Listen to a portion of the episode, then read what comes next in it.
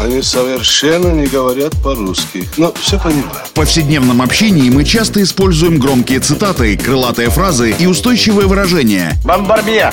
Киргуду! И даже не задумываемся об их истинном смысле и тайном происхождении. Что он сказал? Игра в слова. Настало время узнать тонкости известных метафор и речевых оборотов. Пуль железо, не отходя от кассы.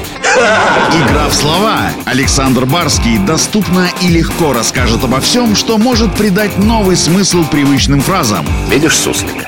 Нет. И я не вижу, а он есть. Игра в слова. В разговорной речи мы часто употребляем выражение «вешать собак». Но почему именно собак и каким образом их можно навесить, тут не всем понятно. И должен сказать, здесь не обошлось без мистики. Как появилось это идиоматическое выражение, я сейчас расскажу. Игра в слова. Под фразеологизмом «вешать собак» мы подразумеваем оговор какого-либо человека, клевету на него.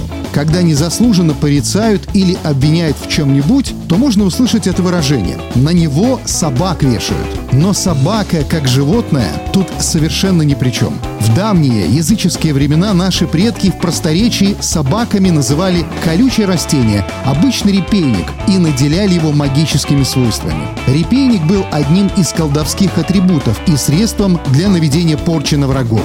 Его собирали по осени, наговаривали всякое и цепляли эти колючки на одежду противника. В общем, вешали собак, наводили тем самым порчу.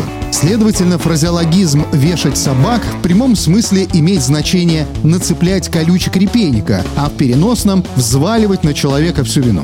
Вот такая история получилась.